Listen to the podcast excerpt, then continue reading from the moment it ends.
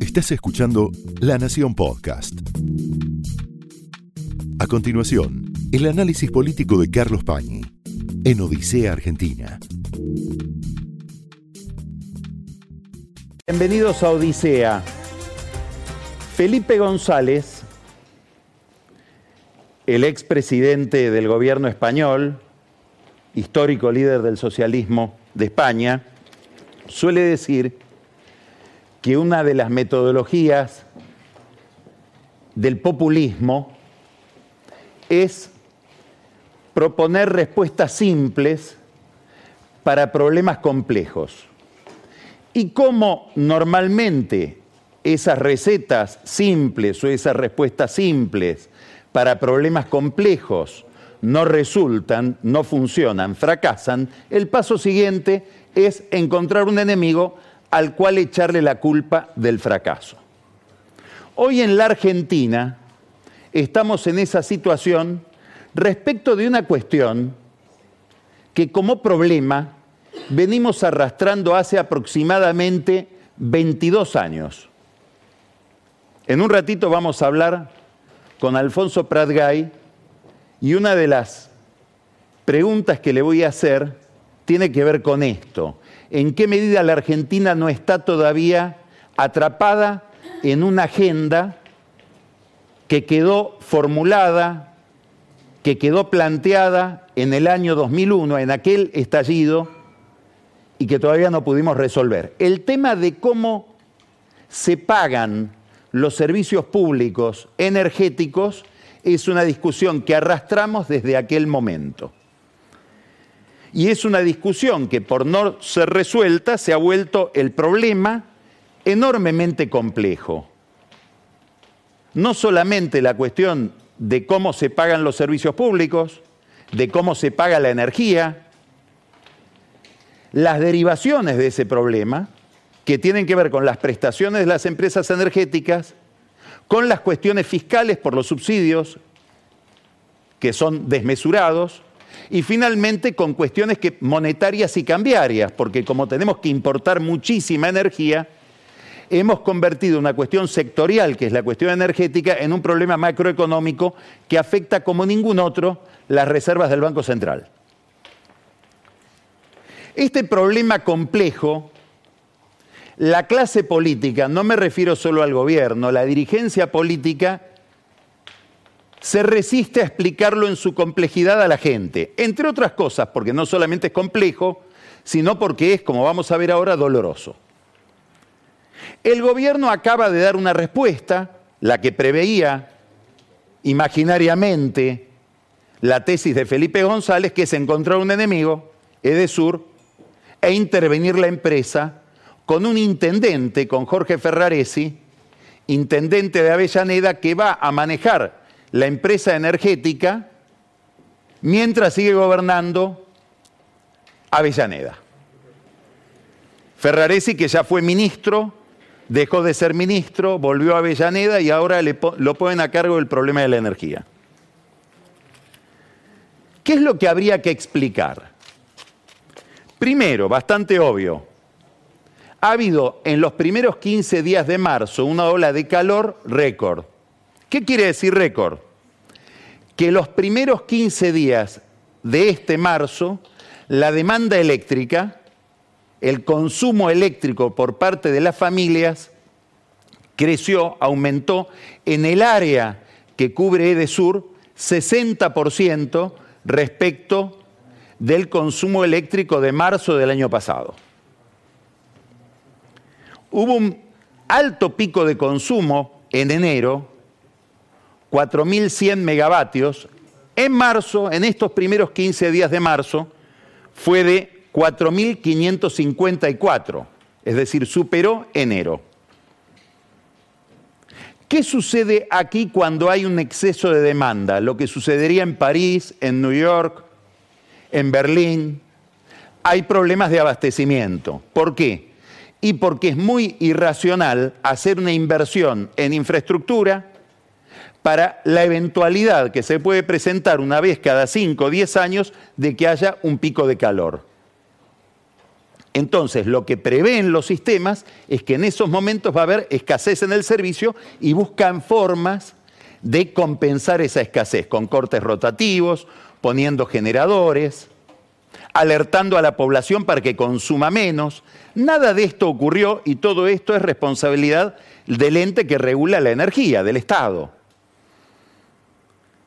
Ahora, hay un segundo problema que es específico de el área metropolitana, sobre todo de la zona que cubre Edesur, que es la del sur de la ciudad de Buenos Aires y la del sur del conurbano. ¿Cuál es esa peculiaridad? Que son barrios muy densamente poblados, donde barriadas tradicionales de casas bajas han cambiado su fisonomía y ahora tienen grandes edificios y torres. Alguien del Estado, alguien del gobierno nacional, y ahora sí, de los municipios, acá sí, los municipios tienen una responsabilidad. Controla que cuando se hacen torres, que cuando se producen grandes obras de edificación en altura, haya líneas de abastecimiento eléctrico reforzadas o seguimos con las mismas líneas de cuando esos barrios eran bajos y además líneas que están viejas. Ahora vamos a entrar ahí. La empresa obviamente se defiende. Le dicen, ustedes no invirtieron. Bueno, podrían decir cómo vamos a invertir si tenemos un atraso tarifario histórico de porcentajes siderales en un país con inflación y la, tarifa no se ajusta. De los últimos 20 años, solo durante 16 meses, la tarifa de la distribución, que de eso estamos hablando, no de la generación, no del transporte mayorista, digamos, sino la distribución que va a las casas de familia, a las industrias, a los consumidores finales, solo 16 meses esa tarifa cubrió el costo de la distribución. Es decir, que hay un atraso tarifario gigantesco que se cubre con subsidios, cada vez más insoportables para el Tesoro. ¿Qué habría que decir? Habría que decir algo doloroso. A vos consumidor habría que decirte, o nos tendrían que decir, en términos energéticos, este es un país tres estrellas, dos estrellas. Hemos decidido ser un país en materia de eficiencia energética y de consumo eléctrico y gasífero, dos, tres estrellas. Porque hemos usado la energía para generar la sensación de que ese insumo, de que ese bien es prácticamente gratuito. Algo parecido pasa con el transporte, donde uno paga una tarifa de regalo y pretende el transporte del primer mundo. Y bueno, hay que ajustar la expectativa con el precio. Y ese es un problema que difícilmente un político quiera decirlo, quiera plantearlo, porque implica un costo enorme. Que es decir, mirá, tenés una fantasía que es vivir por encima de tus expectativas o de lo que pagás para ese tipo de vida. Hubo un episodio a comienzos de marzo, no sé si ustedes lo recuerdan, que fue que salió de operación la central de Atucha. Bueno, eso produce un desbalanceo general en todo el sistema eléctrico del país y sucede habitualmente aquí o en cualquier otro lugar del mundo que cuando vuelven a operar o se repone esa carga eléctrica sobre el sistema, suele haber fallas, suele haber colapsos. Por ejemplo, en el caso de esta salida de la central, se quemó un transformador de Edenor, sobre el cual Edenor, que es de Vila, Manzano, amigos de Sergio Massa, hay muy poca información, y se quemó una estación transformadora de Quilmes de Edesur. Sobre esa sí hubo mucha información. Más todavía, cuando uno mira la página del ENRE, da la impresión de que se cargan muchísimos usuarios que no tienen servicio de Edesur y no se carga la misma cantidad de usuarios que no tiene servicio de Edenor, que es de amigos del ministro. Es una duda, es una curiosidad. Habría que mirar bien pero es muy, significativo el desnivel. Ahora se interviene la empresa. Bueno, va a haber toda una discusión jurídica de si hay o no un marco regulatorio que permita intervenirla, seguramente vamos a encontrar argumentos de uno y otro lado. Lo cierto es que desde el año 2014 hay 30 personas del ENRE dentro de DESUR, puestas por el gobierno de Cristina Kirchner, de aquella época, cuando el sistema energético lo controlaba básicamente Axel Kisilov. Y hay, además, en EDESUR, un vedor desde hace un año puesto por Alberto Fernández a través del ENRE. ¿Qué estuvieron controlando durante todo este tiempo? No sabemos. Ahora, ¿qué tenemos? Tenemos gente indignada y una salida demagógica, que es decir, el culpable es la empresa, la vamos a intervenir.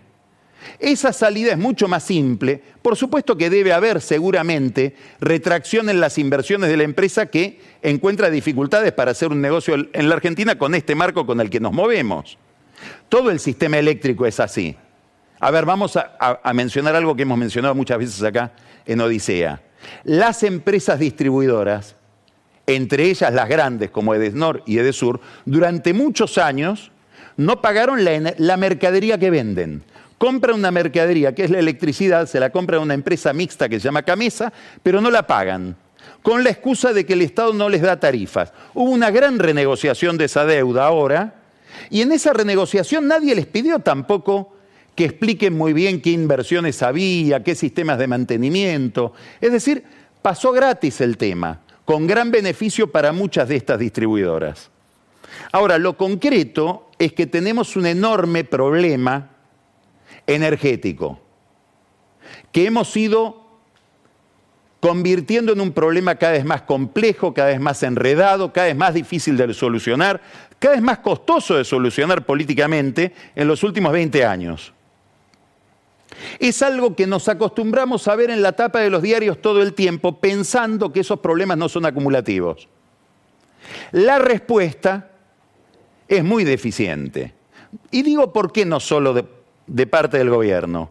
Porque si uno mira la cuenta de Twitter de Horacio Rodríguez Larreta de la última semana, anterior a los grandes cortes que hubo en los últimos días, él da una explicación donde va impugnando toda la política energética que conduce a estas malas prestaciones.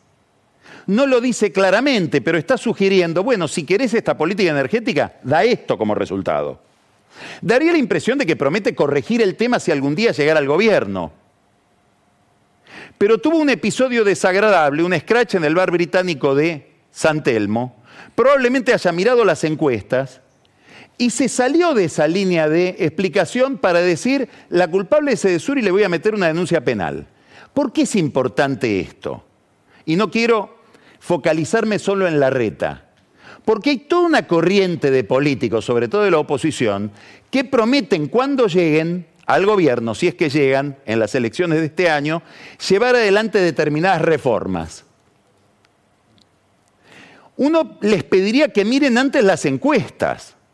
No vaya a ser que cuando tienen que reformar, miren las encuestas y se detengan, ¿Qué es lo que acaba de hacer la reta en el plano discursivo no en el plano operativo, porque no es un área sobre la que él esté gobernando. El tema energético, la distribución de energía, de, energía eléctrica, como sabemos, le corresponde al Estado Nacional. Pero me quiero detener en este movimiento por el cual en determinado momento decimos, no, no explicamos más cómo son las cosas, preferimos encontrar a un culpable, a un chivo emisario. ¿Por qué? Porque no quiero pagar el costo político de la verdadera explicación.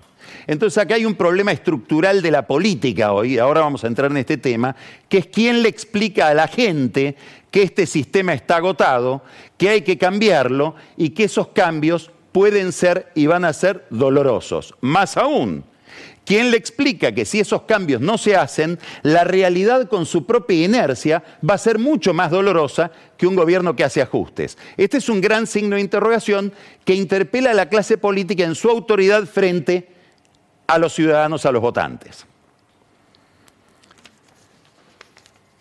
En este problema, obviamente, está más enredado el gobierno que la oposición. Vamos a hablar de esto, obviamente, con Alfonso Pratgay. Para eso lo hemos convocado porque es un experto de los más calificados en cuestiones económicas. Pero uno qué ve cuando mira al gobierno, cuando mira a Alberto Fernández, cuando mira al frente de todos y mira a Massa, a Sergio Massa, que llevan adelante un plan para mantener una especie de mediocridad sustentable sin resolver los problemas estructuralmente y haciendo que las distintas variables que pueden estallar se vayan acompañando. Sube la inflación, llega ya a 100%, pero sube también, va, va devaluándose la moneda más o menos a la par. Esto para los que dicen cuándo llega la devaluación. Hay una devaluación en curso. Y sube la tasa de interés a niveles asfixiantes. Todo esto que pretendía llegar boqueando sin un estallido en el medio, sin un colapso. Como si los niveles de recesión, de inflación, etcétera, que estamos viviendo hoy no fueran un colapso. Como si el colapso fuera solamente que salta la térmica del tipo de cambio. No, estamos adentro del colapso. Esto ya colapsó. Ahora viene una noticia del todo previsible, del todo previsible. Para cualquiera que haya seguido este programa, nos hemos cansado de mostrar mapas de sequía, que es una sequía que produce un estrangulamiento en el nivel de reservas que puede acumular el Banco Central. Vamos a mirar un video que hizo la Bolsa de Cereales con los números que según la Bolsa de Cereales están derivados o son consecuencias, son números bastante pesados, dramáticos, de esta sequía que es una sequía histórica, ligada al fenómeno también de la ola de calor y el exceso de demanda eléctrica. Miremos.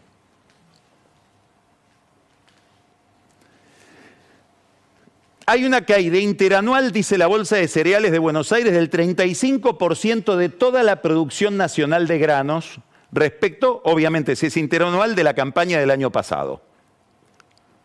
Es decir, de la del 21-22. Esto es el comportamiento de la producción en millones de toneladas de granos. Miren cómo va, de 130 millones de toneladas de todos los granos a 84. Esto es lo que cayó.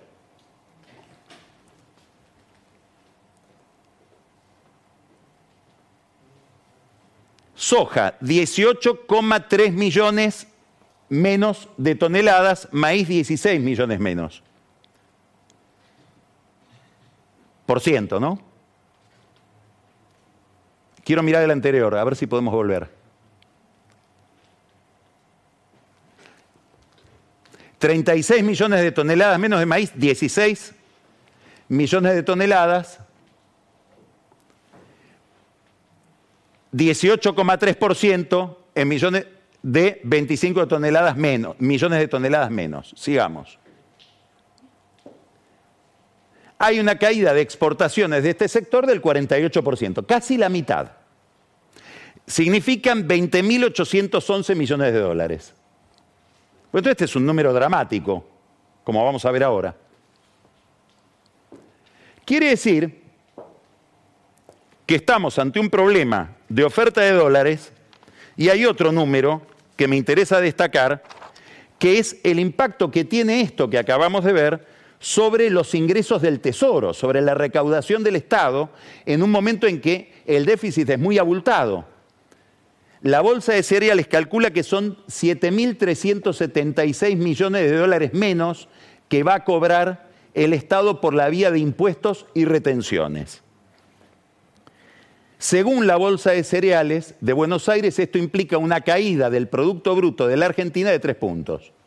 Es decir, estamos hablando de una catástrofe. Esta catástrofe plantea un problema, una hipótesis, una posibilidad. La voy a hablar después con Alfonso, le voy a hacer esta pregunta, o se la, se la dejo planteada ya hasta ahora. Si esto tiene salida, dentro de estas coordenadas de política económica. ¿Por qué es importante esta pregunta? El otro día hablaba yo con un economista, historiador, que formó parte de varios equipos económicos no peronistas, y le decía, yo noto que en el oficialismo hay una especie, por todo lo que vimos la semana pasada de agresiones internas, una especie de manicomio. Y él me decía, es endógeno. ¿Qué quiere decir es endógeno? Es endógeno quiere decir que cuando un grupo humano que está al frente de un gobierno tiene la percepción, correcta o incorrecta, de que no hay salida, empieza a enloquecer. Y estamos ingresando, cuando miramos al frente de todos, en esa fase. Empiezan las opciones dramáticas, primera consecuencia, de política económica. Lo vemos ahora a Emanuel Álvarez Agis, que ha sido uno de los asesores principales de Sergio Massa al frente del Ministerio de Economía, oculto, discreto, amigable, amigo de él, probablemente con el mismo grado de influencia que Roberto Labaña, también desde afuera, que dice que renegociar el acuerdo con el fondo. Esto quiere decir poner en tela de juicio lo que le vamos a pagar al Fondo Monetario Internacional. Es importante la opinión. Cuando uno le pregunta a gente del kirchnerismo duro qué quiso decir Álvarez Agis, ellos contestan, no entendemos si lo dice él para despegar de masa o si lo mandó masa a decirlo para endurecer una negociación con el fondo de acá en adelante. Me interesa otro pronunciamiento de este fin de semana, y es una columna en página 12 de Alfredo Zayat. ¿Por qué me importa? Por lo que dice, pero ¿por quién lo dice? porque suele ser un periodista económico al que Cristina suele citar con mucha frecuencia como una especie de guía. No sabemos si porque ella se nutre de Sayat o porque ella lo nutre a Sayat, o ambas cosas, como suele suceder en estos casos. ¿Qué dice Sayat? Tenemos que administrar los pocos dólares que tenemos, que quedan con este problema, con criterios nacionales y populares. ¿Qué quiere decir? Dos cosas. Dejar de pagarle al fondo y suspender los dólares que se le entregan a las empresas que tienen vencimientos en dólares en el exterior. Que se busquen esos dólares en el mercado internacional. Para agregar un poco más de color, aparece también este fin de semana, en página 12, Martín Guzmán, que viene con el cuchillo bajo el poncho a disfrutar los problemas de masa, que fue su gran contradictor, su gran problema durante toda su gestión al frente del Ministerio de Economía. Y ahora nos notifica algo que nos había adelantado Cristina Kirchner en su discurso de Viedma hace una semana, y es que yo era el duro. Pelle quería arreglar con el fondo, yo no. Yo estoy dispuesto a difoltear con tal de no hacer un ajuste ortodoxo y recesivo. Massa estará, esto no lo dice Guzmán, Massa estará dispuesto a lo mismo. Y aclara, Pelle, el que quería arreglar con el fondo y quiso que el fondo hable con Cristina para puentearme a mí que era el duro, sigue siendo presidente del Banco Central. Entonces, me echaron a mí dejaron al ortodoxo. ¿Cuál es el criterio? La venganza de Guzmán. Estas propuestas, este clima, tienen dos efectos. Uno, asegurado en medio de esta turbulencia, agregar niveles de ruptura, a nivel, agregar niveles de imprevisibilidad, lo que hace es agigantar la crisis, porque ninguna de estas ocurrencias constituye un plan. Entonces, probablemente lo que hagan es presionar más sobre todos aquellos factores que son indicadores de incertidumbre, como el tipo de cambio. Y hay otra derivación de estas ocurrencias, y no es una derivación segura, muy previsible, es menos previsible, es hipotética. ¿Cuál es? Que Massa empiece a pensar en irse, en dar un portazo, renunciando a su tradicional altruismo. Es decir, Massa podría por una vez pensar en sí mismo y decir, me voy porque no quiero condenarme a trabajar para otro que va a fracasar. Y le están dando la excusa. Porque muy probablemente si empiezan a predominar alrededor de Cristina Kirchner las ideas de rompamos con todo, para poder quedar bien con nuestro electorado, pensando que las medidas no tienen consecuencias sistémicas, es decir, que le dejo pagar, de pagar al fondo y todo lo demás sigue igual, con esos argumentos le están construyendo el puente para que se vaya.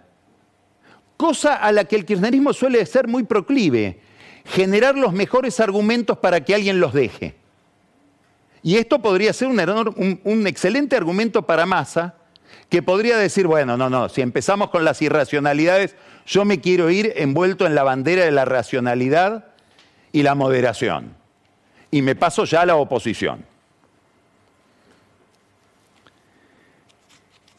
Hay quienes dicen que ya lo está pensando y que está pensando que en una gran crisis él se iría con una especie de renunciamiento a la política para empezar al menos una etapa intelectual en su vida, en alguna universidad del exterior, etc. Es decir, que está bastante avanzada la hipótesis, no estamos diciendo que esto va a ocurrir, pero puede ocurrir.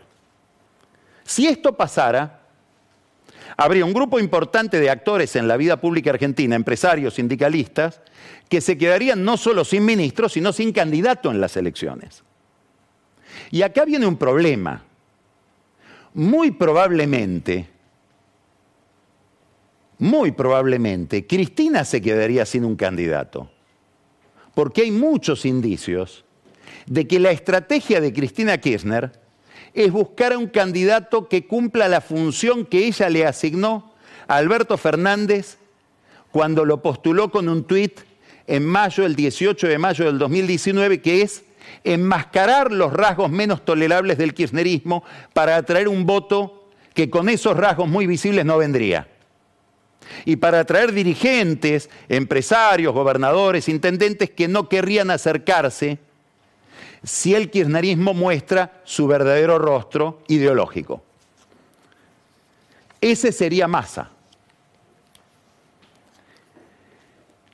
Esta preferencia de Cristina Kirchner por Massa tiene muchas manifestaciones.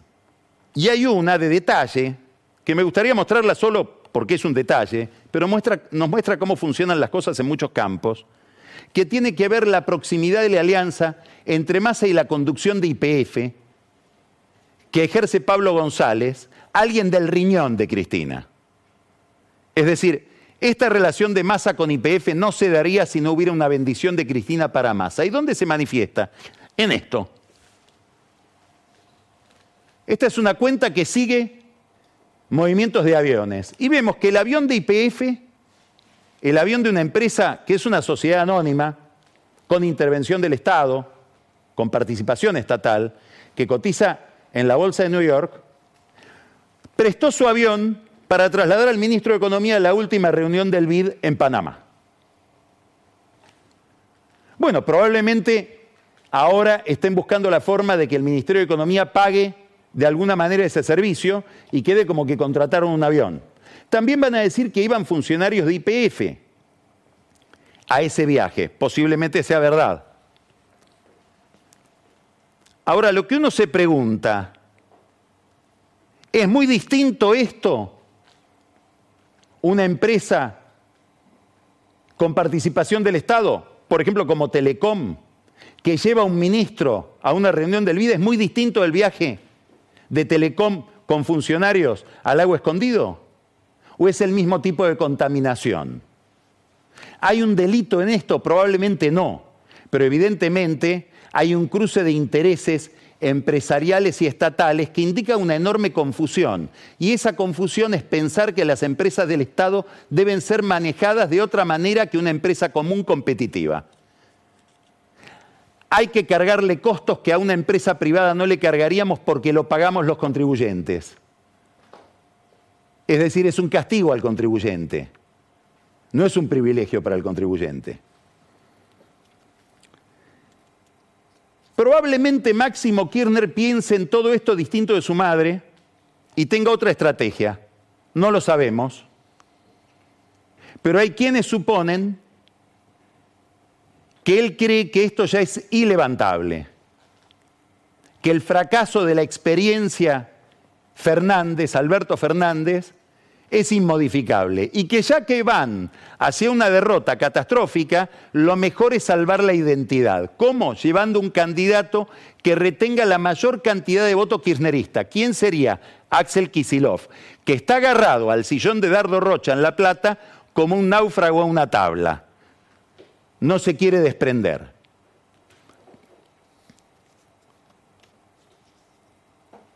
Es otra estrategia distinta de la de Cristina, que tiene un problema central, y es que Alberto Fernández pretende ser candidato.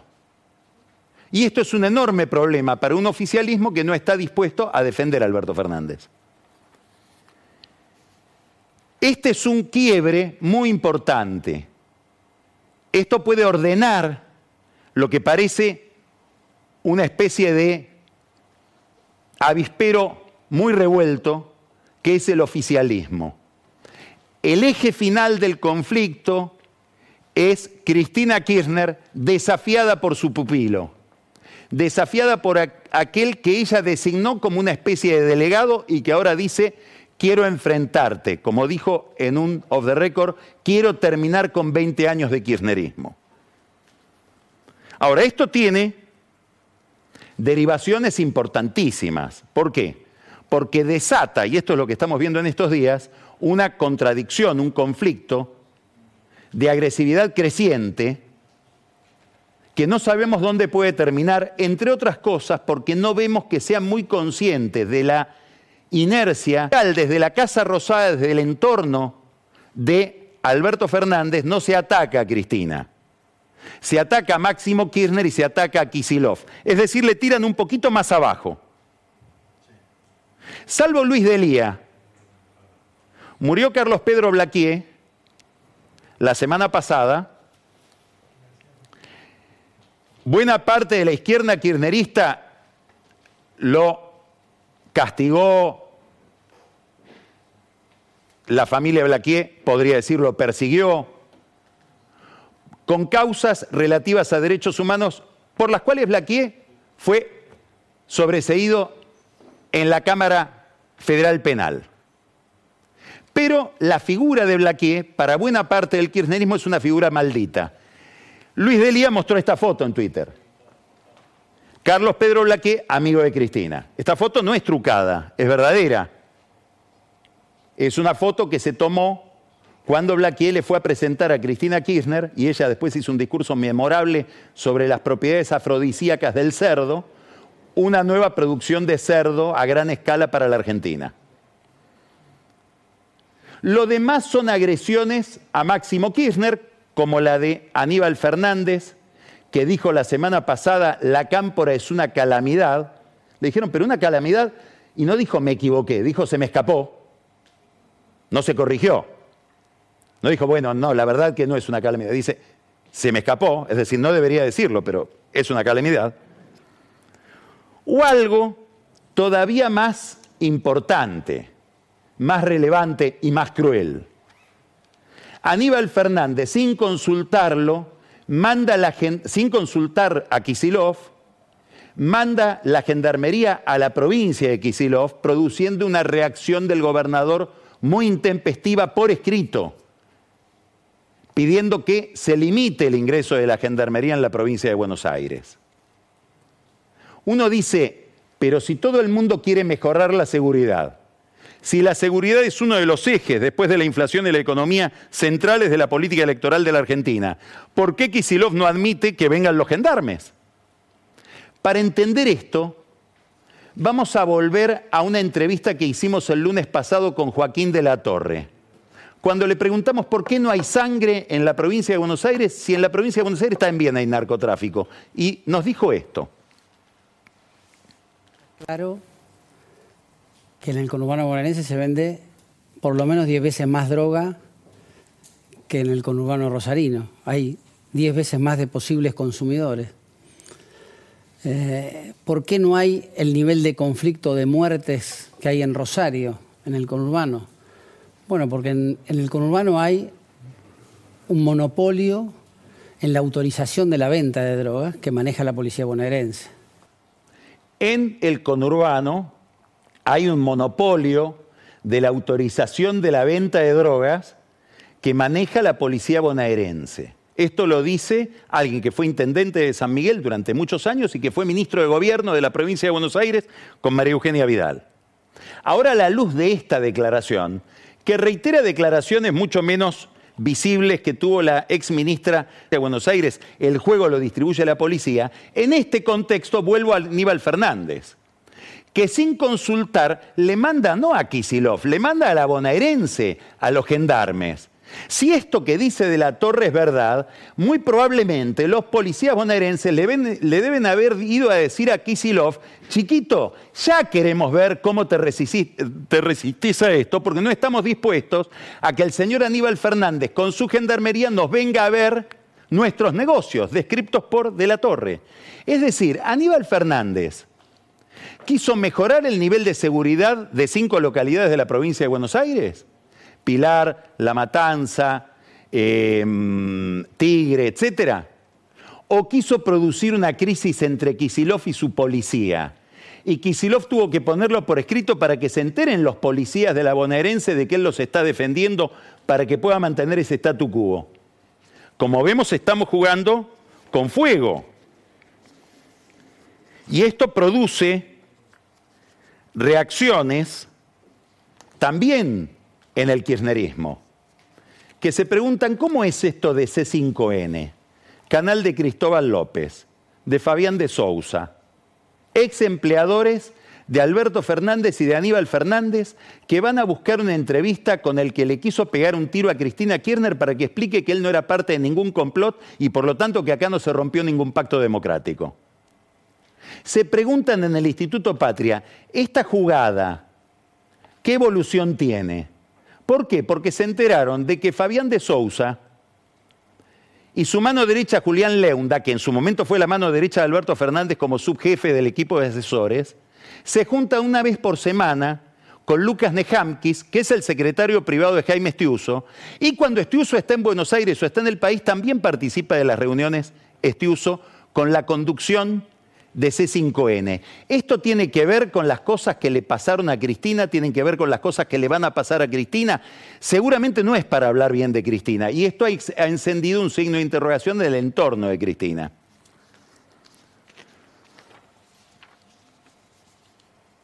Miran otras cosas. Digamos, ya estamos en peleas complicadas. Acaban de mirar una licitación de la jefatura de gabinete de Agustín Rossi con la firma de Aníbal Fernández por 3 millones de dólares, adjudicación directa a una empresa medio fantasma que tiene un capital de 3.500 euros, con una sola directora francesa, radicada en Madrid para proveer servicios de ciberseguridad y entrenamiento en el campo de la ciberseguridad. Es probable que mañana o pasado ya haya pedidos de informes en el Congreso de la oposición y del kirchnerismo para saber de qué se trata este contrato con negocios de la seguridad en medio de problemas serios de seguridad, como sabemos que son los de Rosario. La pregunta es, con temas tan delicados, ¿es posible que el grupo que, lidera Alberto Fernández conviva con el grupo que lidera Cristina Kirchner en una misma oferta electoral, en una misma paso? ¿O esto va a la ruptura? Lo debe estar pensando Cristina debe estar evaluándolo. No tiene la misma posibilidad que en el 2017, cuando ella se abrió del peronismo con Unidad Ciudadana, porque hoy tiene la tentación de manejar el peronismo de la capital con la cámpora y el de la provincia con la cámpora. Pero en ambos peronismos empieza a haber disidencias. De hecho, la semana pasada, Juan Manuel Olmos, vicejefe de gabinete de Alberto Fernández, con Leandro Santoro, principal diputado en la carrera kirchnerista de la, ciudad de Buenos Aires en 2021, lanzaron un, nucleamiento desafiando a la cámpora que es Cristina. Es decir, en la capital federal ya empieza a romperse la cosa. Miramos ahora, para terminar a Juntos por el Cambio, y se da una lógica similar. Mauricio Macri, que está en las antípodas ideológicas de Cristina, pero que en términos de la jugada de ajedrez está en una posición muy similar, no puede tal vez ganar las elecciones, lo está evaluando, pero puede controlar al grupo frente a un Alberto Fernández que se le insubordinó, Horacio Rodríguez Larreta. Si uno quiere simplificar la interna de Juntos por el Cambio, el enfrentamiento es Macri contra Larreta. Macri, ¿qué hace? ¿Se va a postular o no? No importa, porque ni él lo sabe. Lo que hay que mirar es lo que hace todos los días, campaña para presidente. Llegó de Europa y con jet lag se fue a hacer campaña a Rosario, con la excusa del libro, como Cristina con Sinceramente. Y después va a Córdoba y mide, mide, mide a ver si llega. Tiene pensado dar vuelta ese naipe apenas días antes de que haya que escribir las candidaturas. Mientras tanto, por las dudas, es también el jefe de campaña de Patricia Bullrich. Y hace campaña con Patricia Bullrich y a todos los que quieren apoyarlo a él, los manda a hablar con Patricia Bullrich. Dicho sea de paso, si uno hipnotizara a Cristina, lo que quiere Cristina en beneficio del frente de todos es tenerlo a Macri del otro lado como candidato.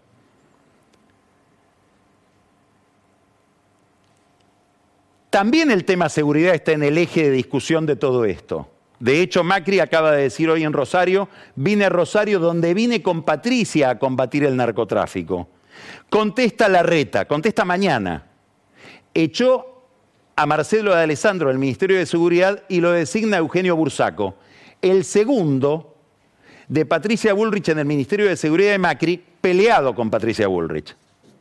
Ahí lo tenemos a Bursaco, uno de los expertos más destacados del el PRO en materia de seguridad desde hace años. Marcelo de Alessandro, como ustedes saben, se va por el problema de los teléfonos, los chats, WhatsApp. Dicho sea de paso, al lado de Alessandro dicen, somos 11 aquellos a los que nos intervinieron el teléfono. ¿Por qué se saben tan pocos?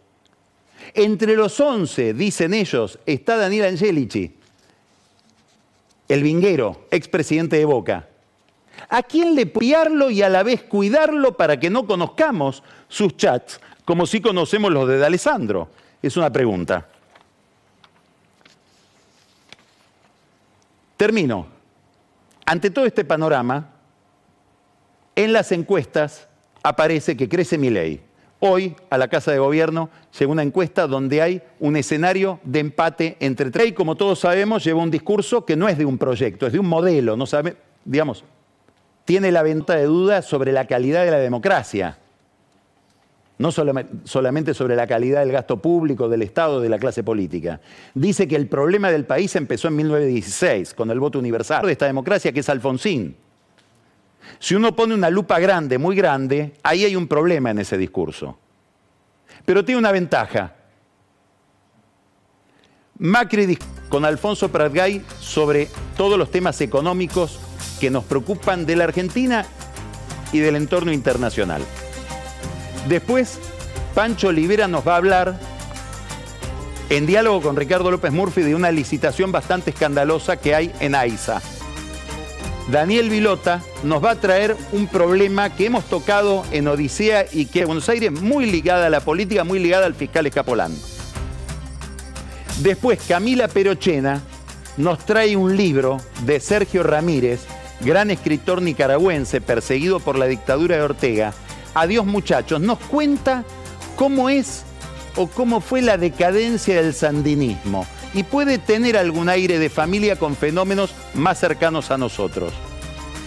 Y Carola Gil, no se la pierda, nos trae el resultado de la última encuesta que hicimos y además nos va a poner en contacto con tres o cuatro spots delirantes de la campaña electoral en curso. Empezamos Odisea. Esto fue el análisis político de Carlos Pañi en Odisea Argentina, un podcast exclusivo de La Nación. Escucha todos los programas de La Nación Podcast en www.lanacion.com.ar. Suscríbete para no perderte ningún episodio. Estamos en Spotify, Apple Podcast, Google Podcast y en tu reproductor de podcast favorito. Seguí escuchando La Nación Podcast.